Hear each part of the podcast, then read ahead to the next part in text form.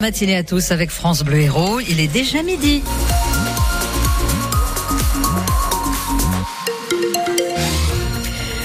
Léonie Cornet tout de suite, mais auparavant un petit tour du côté de la route avec des conditions de trafic qui sont plutôt calmes, que ce soit sur les grands axes ou les axes secondaires. Quelques petits ralentissements sur l'ouest, les entrées ouest de Montpellier, rien de bien méchant.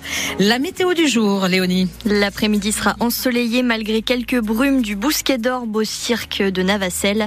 Température maximale entre 16 et 18 degrés en plaine et sur le littoral, 13 degrés sur le Larzac. Des objets saisis par la justice ont été donnés au Emmaüs de Montpellier. Télé, trottinettes électriques, vélos ou tables de mixage ont été confisqués ou bien non réclamés dans des affaires classées. Une convention a été signée par le tribunal judiciaire et l'association hier, la première de ce genre dans l'Hérault. Le procureur de la République de Montpellier, Fabrice Bellargent.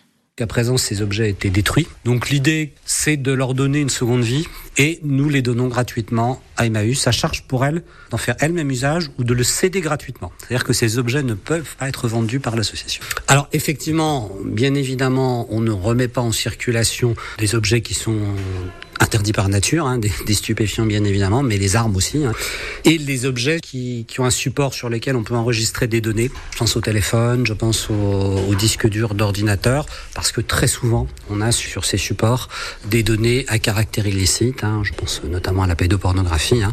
Donc ces objets sont de toute façon détruits, ne sont pas remis en circulation.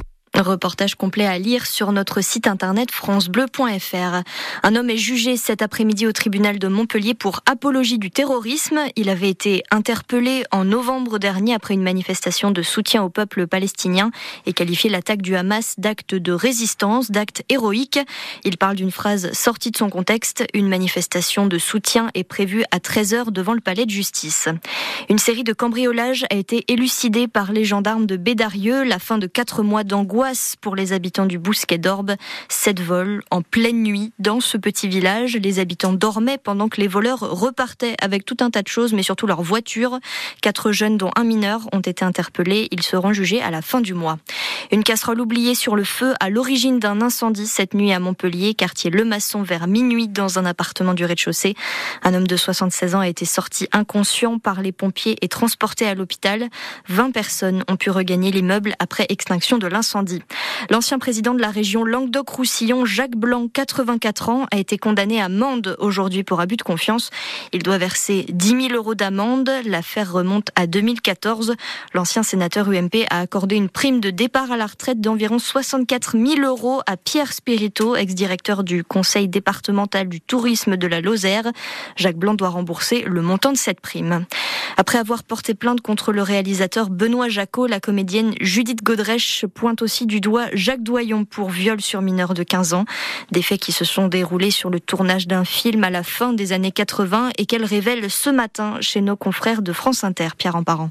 Lors du tournage du film La fille de 15 ans, sorti en 89 alors qu'elle avait elle-même 15 ans, Judith Godrèche explique comment Jacques Doyon abuse d'elle devant les yeux de sa femme, Jane Birkin. En fait, il a viré l'acteur et il s'est mis à la place. Et puis tout d'un coup, il décide qu'il y a une scène d'amour, une scène de sexe entre lui et moi. Et là, on fait 45 prises. Et j'enlève mon pull et je suis torse nu et il me pelote et les pelles. Et il y a Jane qui est là derrière le combo et c'est une situation extrêmement douloureuse pour elle. Des révélations après la plainte déposée contre le réalisateur Benoît Jacot, avec lequel elle a eu une relation pendant 6 ans.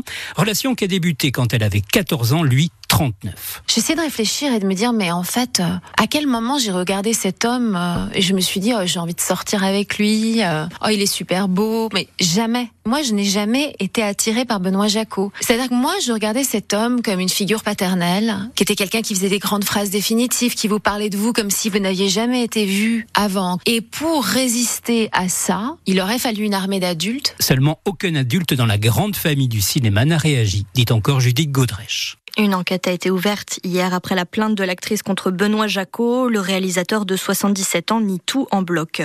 Le gouvernement de Gabriel Attal n'est toujours pas au complet. La nomination des ministres manquants a été retardée par le coup de sang de François Bayrou.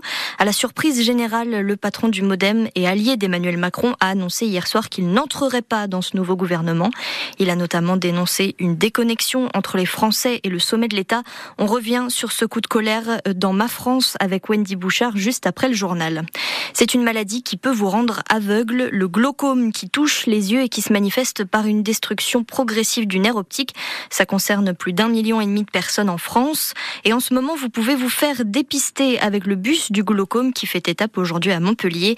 Jacques Goalic, ambassadeur et accompagnateur sur le bus, nous dit pourquoi il faut se faire dépister le plus tôt possible. Le problème de cette maladie, c'est que c'est une maladie asymptomatique. Donc vous l'avez et vous l'ignorez. Quand vous commencez à avoir des gros problèmes de vue, c'est déjà trop tard et irréversible. L'intérêt de ces dépistages, c'est justement de le faire savoir aux gens, de communiquer là-dessus et ensuite de, proposer aux gens de se faire ce petit dépistage qui est, très court, qui est juste la prise de tension oculaire et examen du nerf optique. En fonction de ça, les gens savent bien de quoi ils retournent. S'il y a un problème, on les dirige vers un ophtalmo.